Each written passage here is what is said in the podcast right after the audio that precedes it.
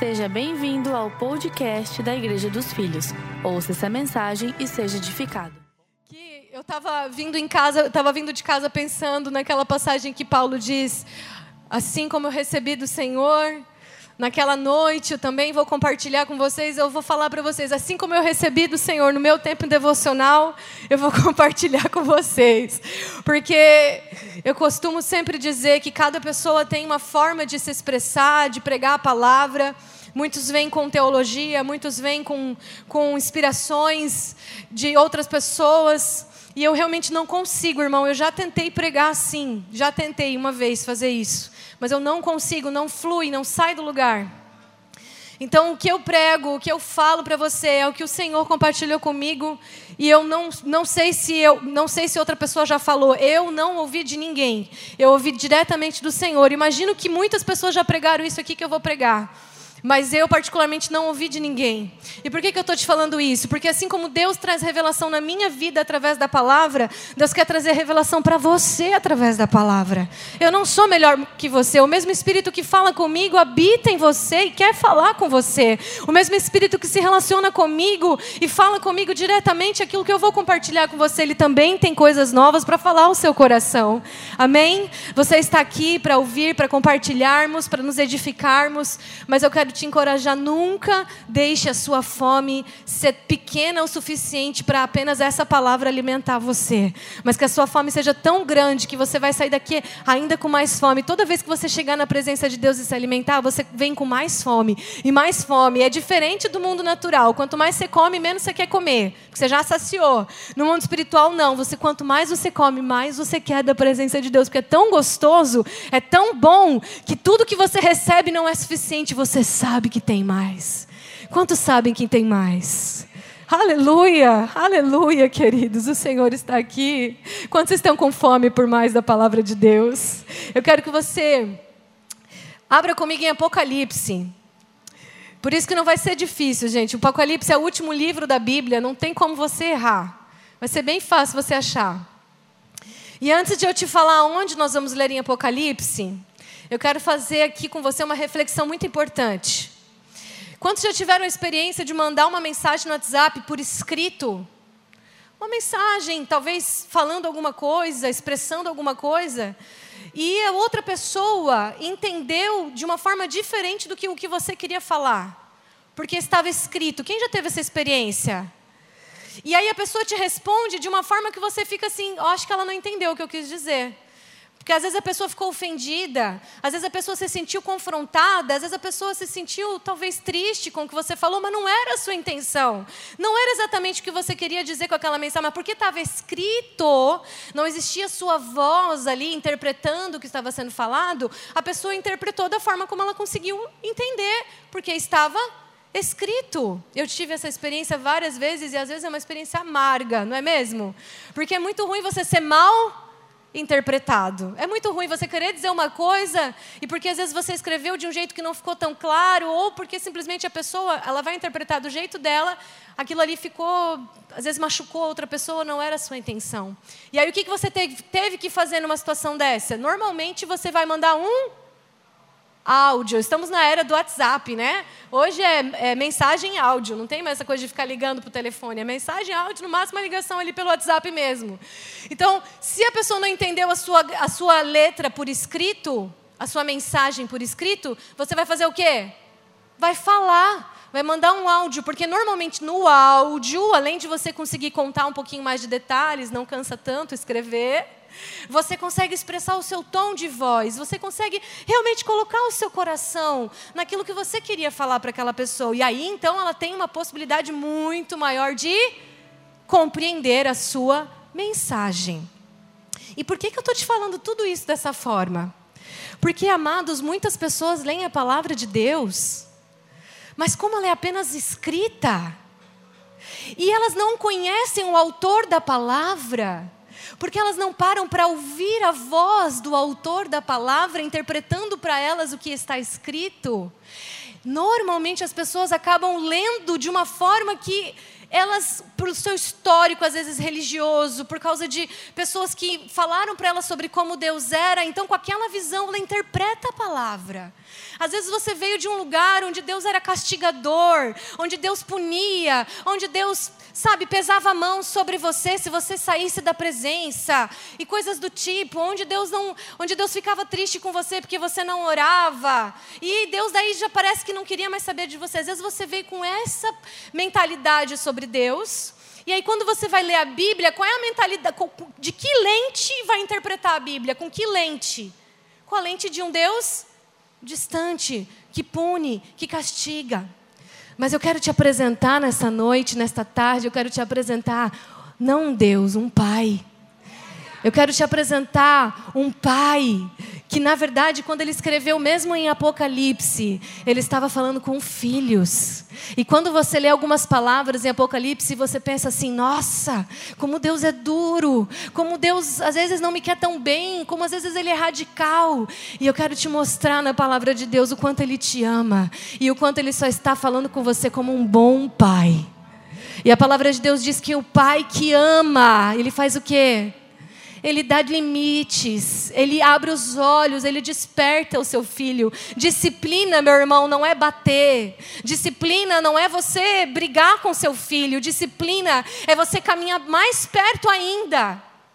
Porque quando seu filho faz tudo bem, você deixa ele solto, tá tudo bem. Agora, quando seu filho faz alguma, alguma coisa errada, é aí que você chama ele para perto. É aí que você caminha perto, por isso que tem crianças que são tão rebeldes, porque os, porque os pais nunca dão atenção para elas quando elas fazem tudo bem, mas quando elas começam a fazer coisa errada, daí os pais têm que parar tudo para poder conversar e falar com elas. Então elas preferem fazer coisa errada para poder ter a atenção dos pais. Queridos, quando, quando, quando a palavra de Deus diz que o pai disciplina quem ama, Deus disciplina quem ama, ela não está dizendo que ele te pune.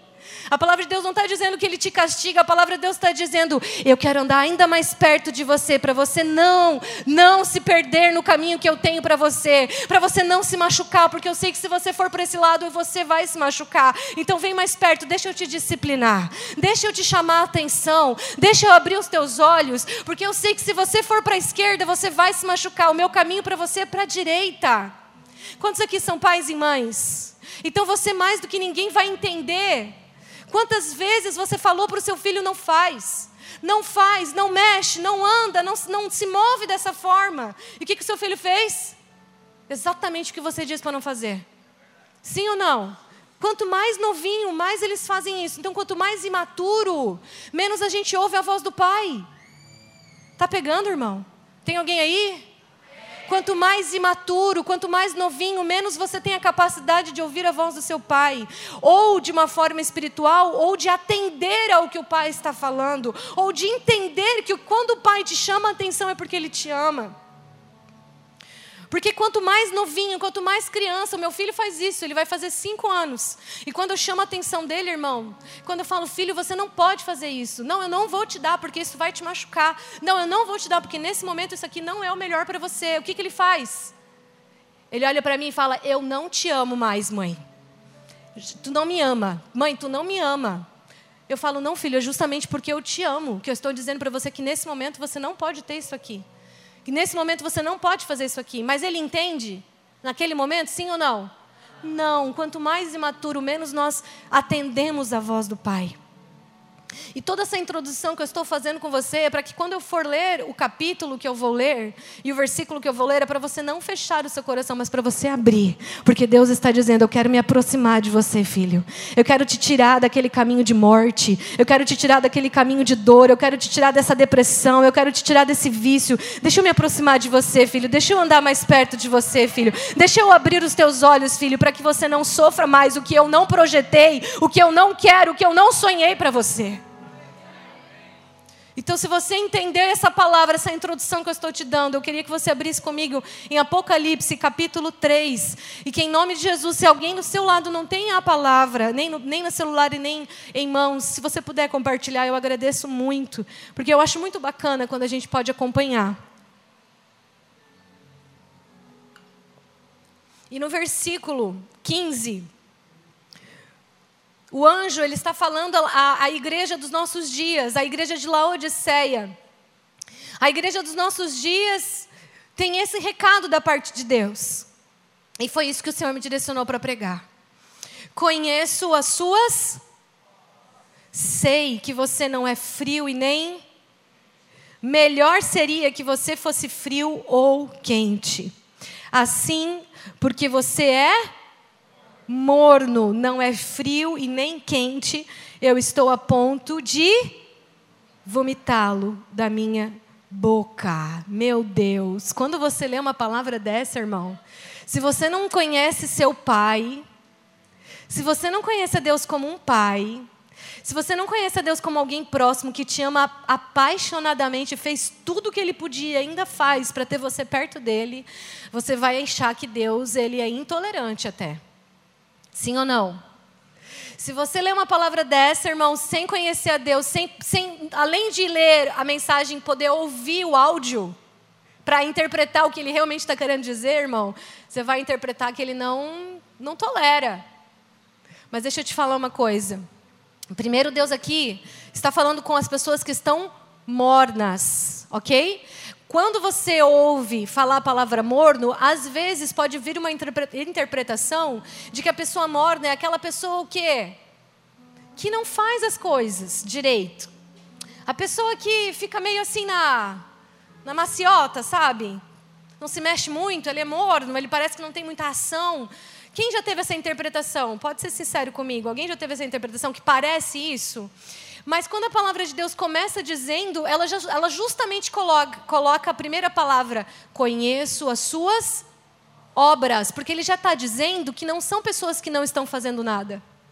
Vai pegando aí, irmão. Quem está aqui? Quem está aqui? Quem está aqui? Deus não está falando com pessoas desocupadas. Deus não está falando com pessoas que, na verdade, não estão fazendo nada, não estão envolvidas. Porque tem gente que pensa assim: ah, isso aqui não é para mim, não, estou envolvido. Sou da igreja, faço parte, estou no corpo, estou envolvido. Não, não, isso aqui não. Os não envolvidos estão no frio. Realmente não fazendo nada. Mas o morno, ele tem obras, porque Deus está dizendo: eu conheço as tuas obras. Então não são pessoas que não estão fazendo nada, são pessoas envolvidas. Então, se você não está fazendo nada ainda, irmão, eu te convido a começar a sair do frio.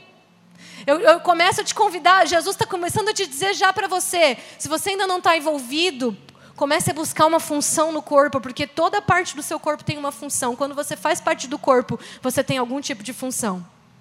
E Jesus não vai buscar evangélicos, ele vai buscar um corpo. Então, começa, ele não vai buscar quem crê em Deus, ele vai buscar a sua noiva, o corpo dele.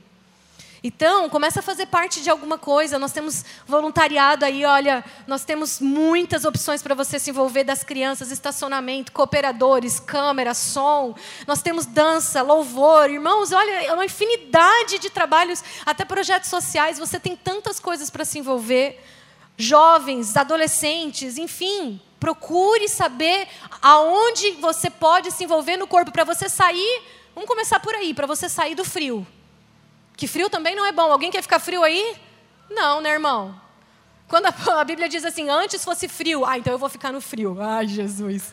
Ai, Jesus. Manda fogo, né? Misericórdia. Não pensa assim, meu amado. Então sai do frio, começa a se envolver, mas agora vamos focar no morno. Então, se o morno não é a pessoa que não está fazendo nada, o que, que é ser morno? Eu vou te falar. Morno é, é, é aquela atitude em que você faz aquilo que é agradável. Você faz aquilo que é confortável para você. Então você até está envolvido, mas você faz do seu jeito. Você até está envolvido, mas você não se submete àquilo que às vezes não vai ser tão agradável e tão confortável. Você vai fazer até aquele ponto onde vai ser bom para você.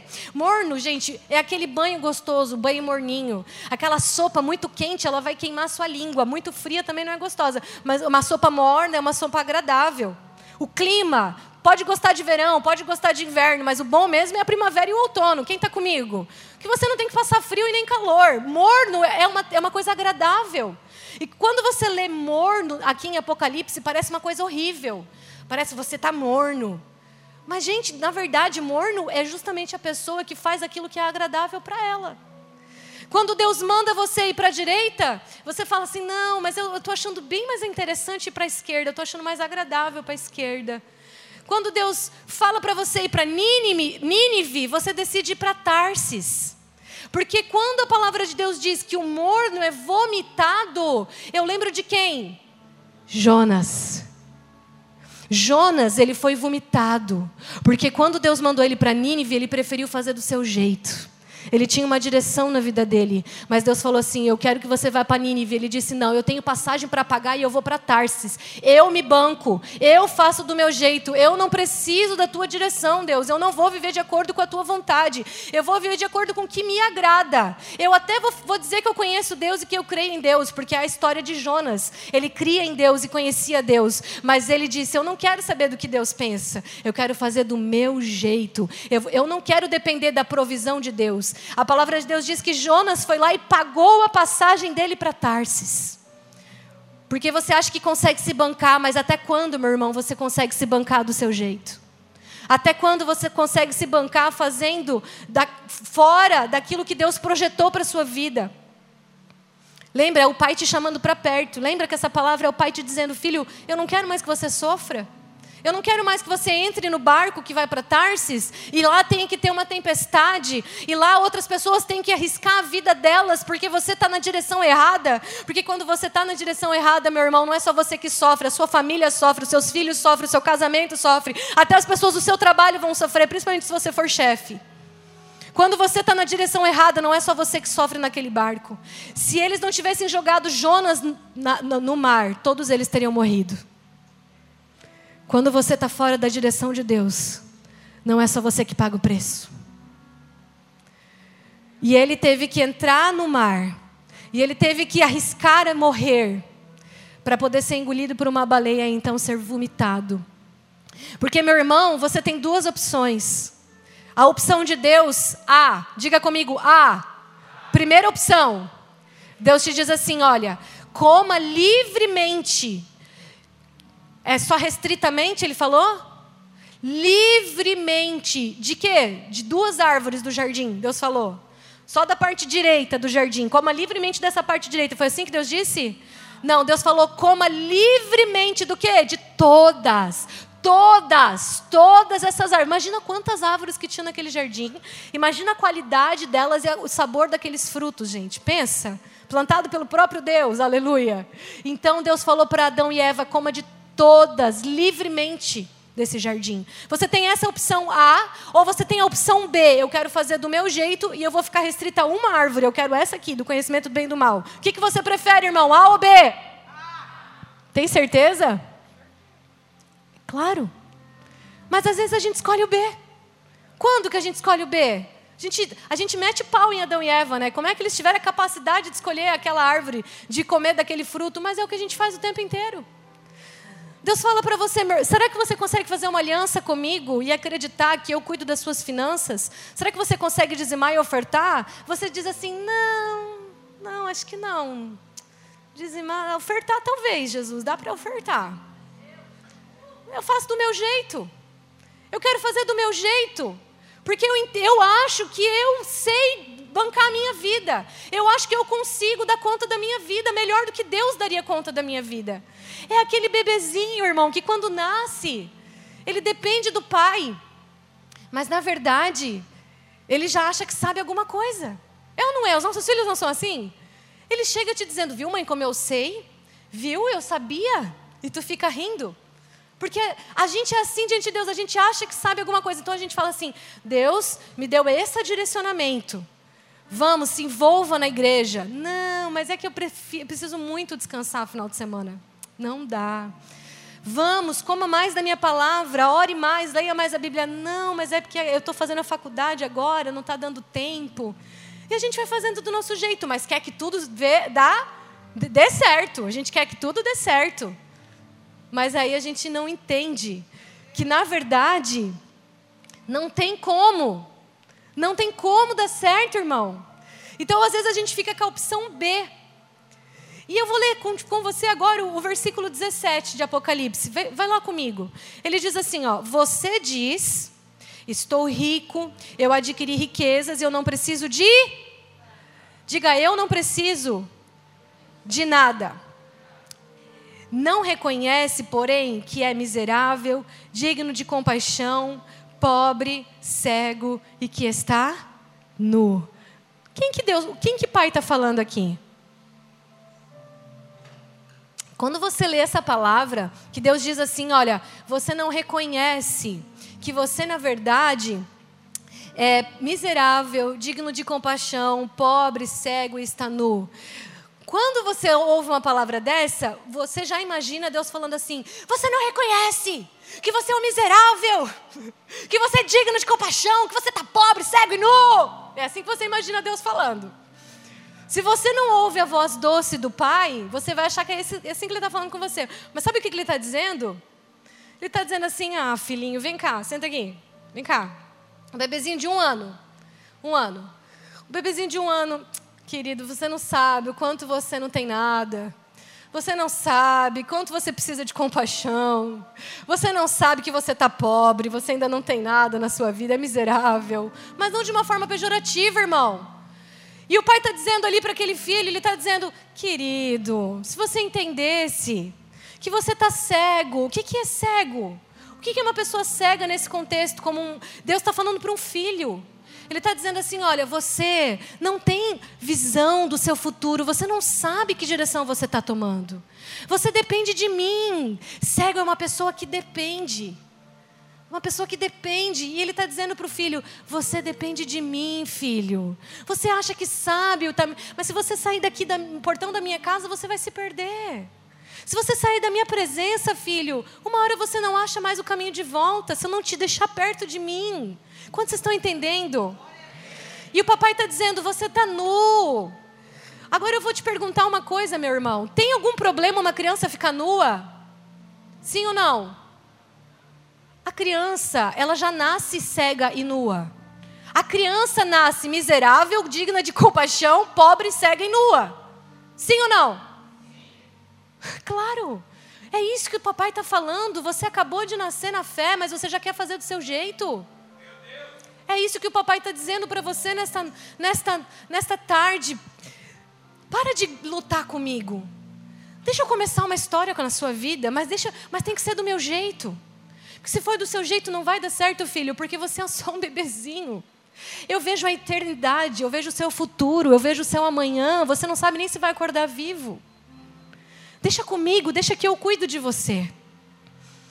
Eu lembro de outra passagem na palavra de Deus em que me mostra que ser cego e nu nem sempre foi ruim.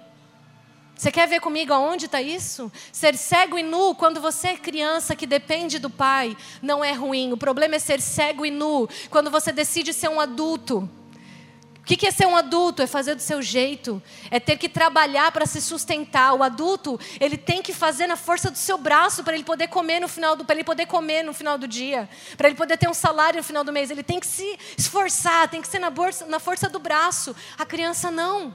A criança pode acontecer o que for. Quem que está sustentando ela? Quem que é responsável por ela? Quem que vai pagar a conta dela? Quem que tem que colocar comida na mesa dela? De quem que vem a provisão da criança? É do Pai. Então, ser cego e nu como uma criança não é problema. Se você quiser ser como criança, você vai entrar no reino dos céus. Busque primeiro o reino e a sua justiça, e as demais coisas vão ser acrescentadas. É como criança que Deus quer cuidar de você, mas em que sentido? Em que você não faz do seu jeito, que você se rende à provisão dele, que você come de todas as árvores livremente e, não, e deixa de ser cabeça dura para pegar só de uma. É dessa forma que Deus quer que você viva em abundância. Opção A, todas as árvores livremente. Não do seu jeito, irmão, só com uma opção, só de um jeito. Depois tem que ainda comer do suor do seu rosto. Que opção você está escolhendo, irmão? Do seu jeito ou do jeito de Deus? E eu vou te mostrar quando que era bom ser cego e nu, porque você, porque tinha a provisão total de Deus. Você já sabe. Vai comigo em Gênesis capítulo 3. Estávamos em Apocalipse capítulo 3. Nós vamos agora para o primeiro livro, estávamos no último livro. Em Gênesis capítulo 3, no versículo 7, a palavra de Deus diz: E os olhos dos dois, de Adão e Eva, se. Vamos dizer comigo: os olhos dos dois se abriram. Se os olhos se abriram, eles estavam como? Isso foi antes ou depois do pecado? Depois do pecado. Então, ser cego Quando você depende de Deus, é porque você depende da direção dEle. Você prefere ser guiado pela direção de Deus, dependente dele, ou você prefere que os seus olhos se abram para o bem e para o mal e depois ter que comer do suor do seu rosto? Do fruto do suor do seu rosto. Os olhos se abriram, e o que, que aconteceu? Eles perceberam que estavam, eles estavam cegos e nus. Papai está dizendo para você, meu, meu filho, minha filha, você já é cego e nu. Mas de que jeito que você quer ser? Abrindo os olhos para enxergar sua vergonha, olhando para o seu pecado, olhando para a sua limitação e tendo que ser expulso e vomitado do jardim? Ou você quer ser cego e nu como uma criança que tem toda a provisão e todo o cuidado do Pai? Que tipo de cego e nu você quer ser? Ou você quer achar que é melhor abrir os seus olhos e viver do seu jeito? Ah, então Deus não abre os olhos, pastora? Abre, irmão, mas não para que você tenha vergonha. Deus não abre os nossos olhos, então, para a gente ver coisas diferentes, coisas maiores. Abre, irmão, mas quando você crescer, quando você ficar maduro e quando você puder ver coisas diferentes, e estiver pronto para ver coisas diferentes, então quando você estiver protegido pelo Pai, pronto pelo Pai para receber coisas novas, Ele vai te mostrar. Agora, fora do tempo de Deus, só vai te machucar. Do jeito, do seu jeito, só vai te trazer vergonha. Eles olharam, abriram os olhos e daí eles perceberam que eles estavam nus. E a palavra de Deus continua dizendo: e, lá no versículo 10, eu quero pular com você. Ele vai dizer assim: ó, e, da, e, e, e Adão respondeu: Eu ouvi os teus passos no jardim, e ele ficou com o quê? Diga comigo, ficou com medo. Porque ele estava nu. Por isso que eu me escondi. Eu quero te dizer uma coisa: Deus está te chamando. Deus está te chamando para uma nudez de intimidade. Porque nudez também tem sentido de intimidade. Deus está te chamando para você estar tão próximo dele que a sua nudez não é vergonha. Não quando você faz do seu jeito, você quer comer uma coisinha tão pequenininha que o mundo está te oferecendo, que essa vida que é uma passagem, daqui a pouco você vai morrer, daqui a pouco eu vou morrer, essa coisinha que você está se alimentando aí pouquinho, enquanto Deus tem todas as outras árvores. Ele está dizendo assim: olha, quando você faz do seu jeito, você fica com vergonha, você tem culpa, você tem medo, e no, no final das coisas ainda você quer se esconder de mim. E Deus está te falando: eu não quero te vomitar do jardim. Para de ser morno, para de fazer do seu jeito, se submete. Aprende a obedecer, meu irmão, acima de todas as coisas, porque Deus não quer sacrifícios, Ele quer obediência. Ele não se agrada do seu sacrifício. Quando você quer fazer do seu jeito, você ainda se torna um legalista, que acha que é pagando um preço para ganhar alguma coisa de Deus. Enquanto que você não tem que pagar preço nenhum, você só tem que obedecer, você só tem que permanecer, você só tem que sujeitar, você só tem que depender, e aí você vai poder ter a provisão de tudo que você precisa.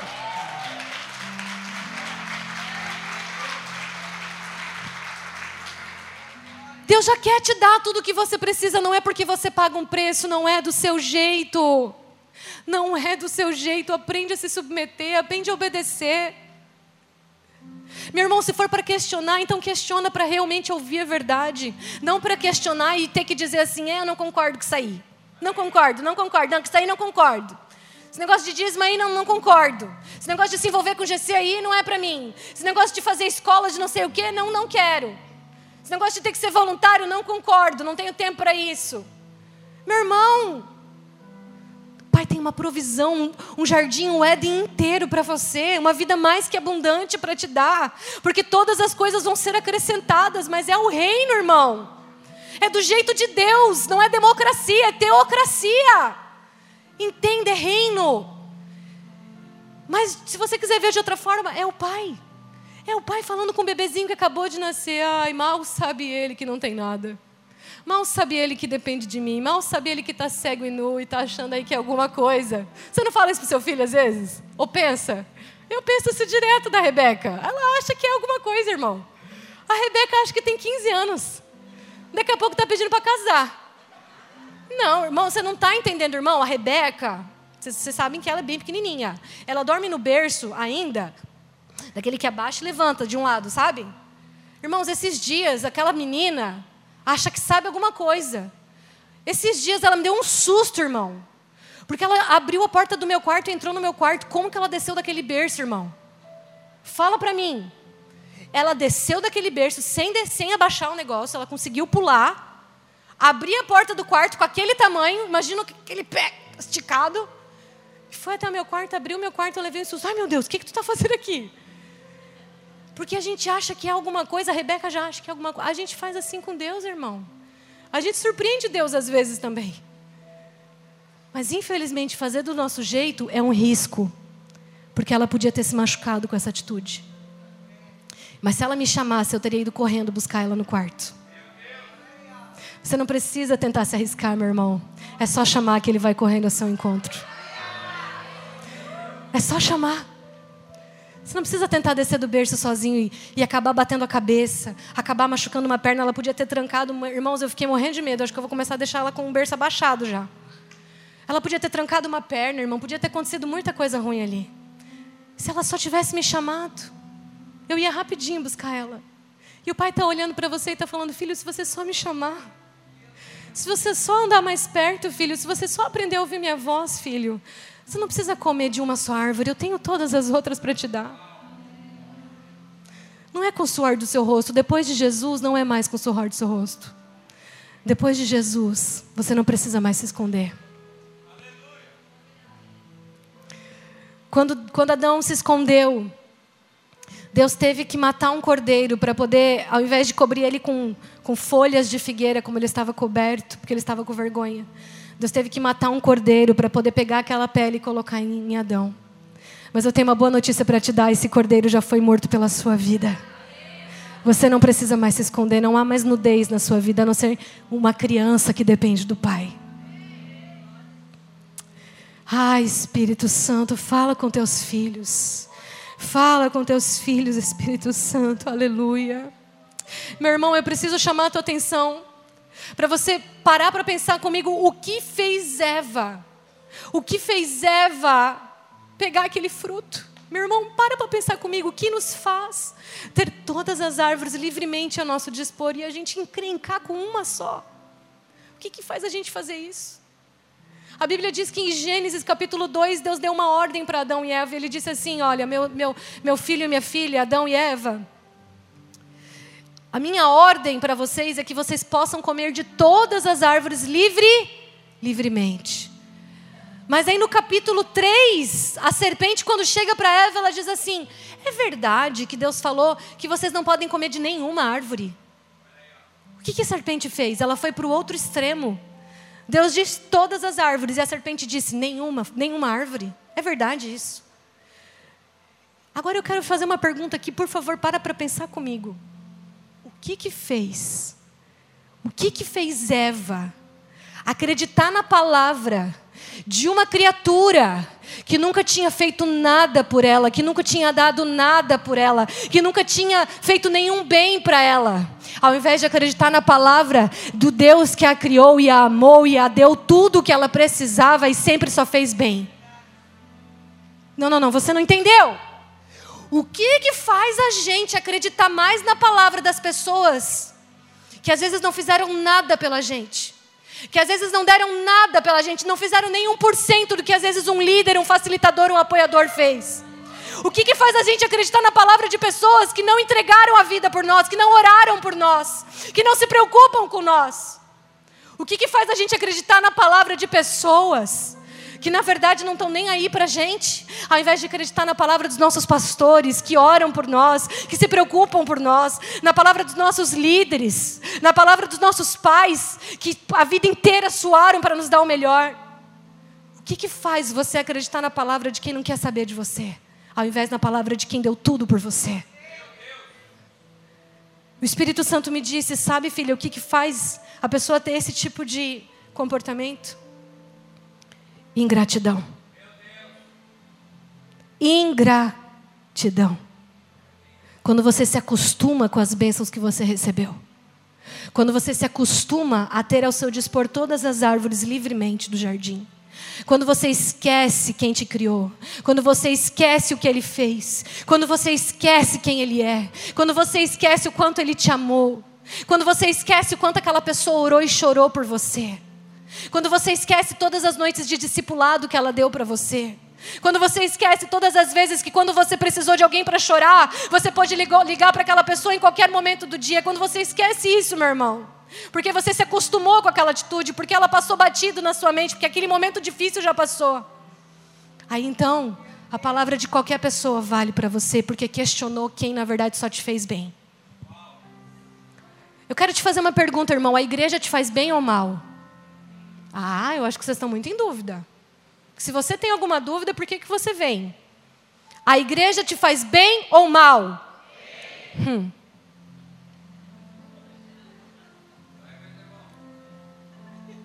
Te amo, Alex. Faz toda a diferença nessa reunião, Alex. Eu amo esse povo que fala glória a Deus, aleluia, que, que, que interage. Eu amo isso, gente. Se você quiser interagir mais, você está convidado. Eu amo isso. Se a igreja só te faz bem, irmão, você tem certeza disso? Não, vou perguntar de novo. A igreja só te faz bem ou te faz mal?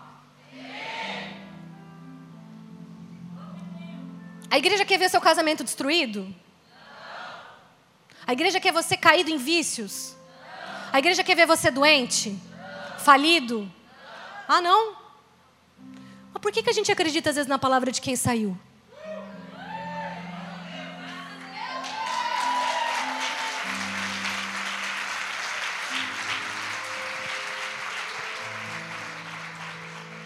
Irmão, eu falo isso com muito temor no meu coração. Não estou aqui para dizer para você que eu sei as coisas, eu não sei. Eu sou tão pobre, cega e nua quanto você. Que Deus me livre de desonrar os meus pais em algum momento da minha vida. De desonrar pessoas que me ajudaram ao longo da minha caminhada. De cair no mesmo princípio, no mesmo erro que Eva e Adão caíram. De virar as costas para pessoas que só me fizeram bem. Que é muito fácil esquecer, querido de tudo que alguém te fez de bem.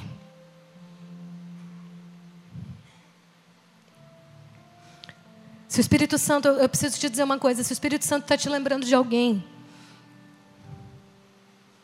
que talvez você vê no seu coração agora, que talvez você caiu no mesmo erro que Eva e Adão, não tem problema. Porque se Adão tivesse dito assim: Deus, me perdoa. Eu realmente comi desse fruto, eu não devia ter comido, eu devia ter ouvido a tua palavra. Me perdoa, Deus. Eu te garanto que Deus teria perdoado e dado um jeito de salvar Adão. Mas o problema de Adão foi que ele transferiu a responsabilidade dele. Ele disse: Foi a mulher que tu me deste. Não fui eu, Deus, foi a mulher que tu me deste. No final, a culpa é de Deus ainda. Você que erra é culpa de Deus ainda. Sabe, irmão, se você lembrou de alguém, só manda uma mensagem agradecendo, se precisar pedindo perdão. Isso é tão nobre. Isso é tão bonito. E eu vou te falar, mais ainda, isso é, isso é só quem é cheio do Espírito Santo, irmão. Só quem tem o amor de Deus mesmo consegue fazer isso. Porque esse é o princípio de Jesus. Isso é ser parecido com Jesus. O primeiro Adão, ele transferiu a culpa. O último Adão assumiu toda a culpa que ele não tinha.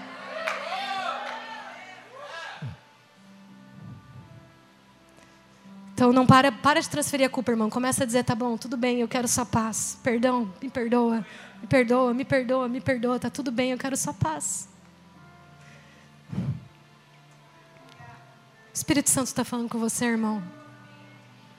E eu quero terminar só com esse versículo. Quero dizer que quando eles tentaram cobrir do jeito deles com as, com as folhas de figueira, no versículo 8.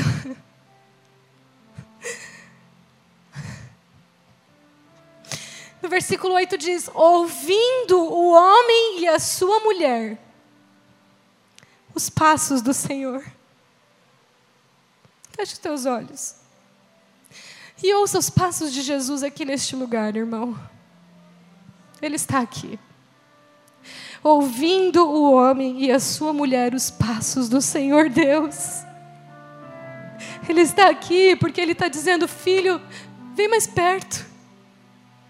Para de ser morno, filho. Eu não quero que você tenha que sair de mim. Eu quero que você entre mais fundo em mim. Os passos do Senhor que andava pelo jardim quando soprava a brisa do dia. Eles se esconderam da presença do seu Deus. Mas o Senhor, no versículo 9, a Bíblia nos diz: mas o Senhor Deus chamou o homem.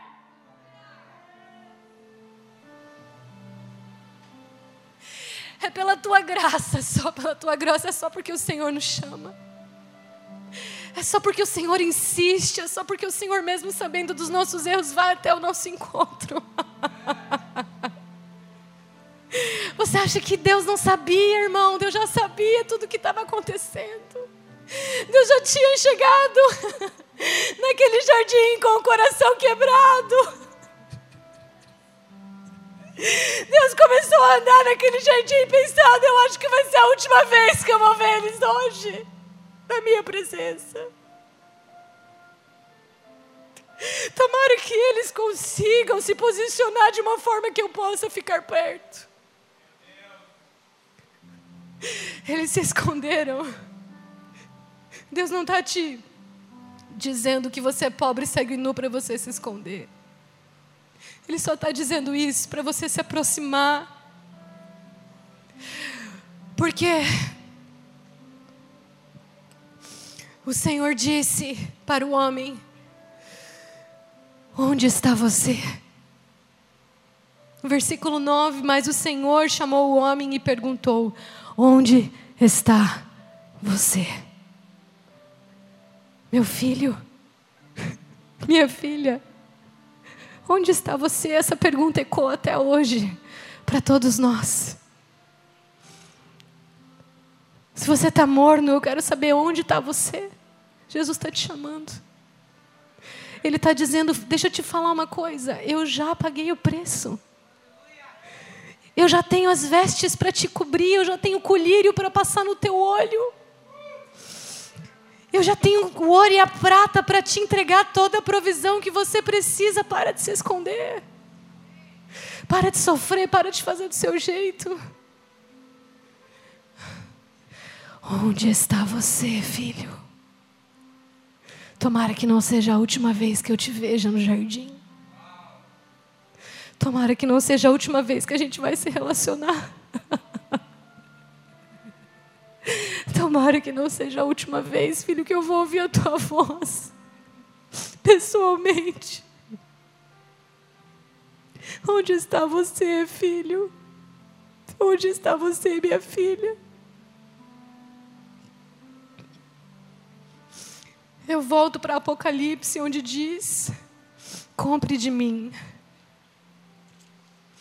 No versículo 18 diz: Eu te dou um conselho Compre de mim ouro refinado. Compre de mim roupas brancas para você se cobrir da sua vergonha, da sua nudez. E compre de mim colírio para ungir os seus olhos e você poder enxergar. E eu te pergunto: o que, que você tem para poder dar a Deus e comprar alguma coisa? O que que você tem de valor que você pode comprar de Deus alguma coisa. Se Ele é o dono do ouro e da prata, Ele é o dono de tudo. O que, que você poderia dar a Deus para comprar dele? Eu vou te dizer: o seu tempo. Porque o seu tempo é a sua vida. Enquanto a ampulheta está caindo a areia, você ainda tem tempo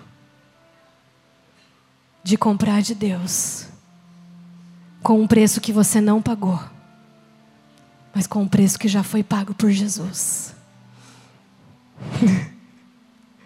então é mais ou menos assim que Deus está fazendo agora com você. Isso aqui é o dinheiro que você precisa, é o seu tempo. Então Deus está te dizendo assim, filho, você precisa comprar de mim Você precisa comprar de mim roupa, eu tenho roupa para te dar, para você não ficar mais com vergonha e colírio para você enxergar. Então faz o seguinte, filho, aqui ó. Tá aqui ó. Compra de mim agora. Isso, pode ter agora roupa e colírio, tá? É isso que Deus está fazendo com você. Ele te deu vida. É Ele que te deu vida. Ele está dizendo: Você quer? Me dá ela de volta. Tudo vem de ti, tudo é para ti. Tudo é para a tua glória. Ainda sentado, com seus olhos fechados, eu quero saber se tem alguém aqui que quer atender ao pedido de Deus nessa noite.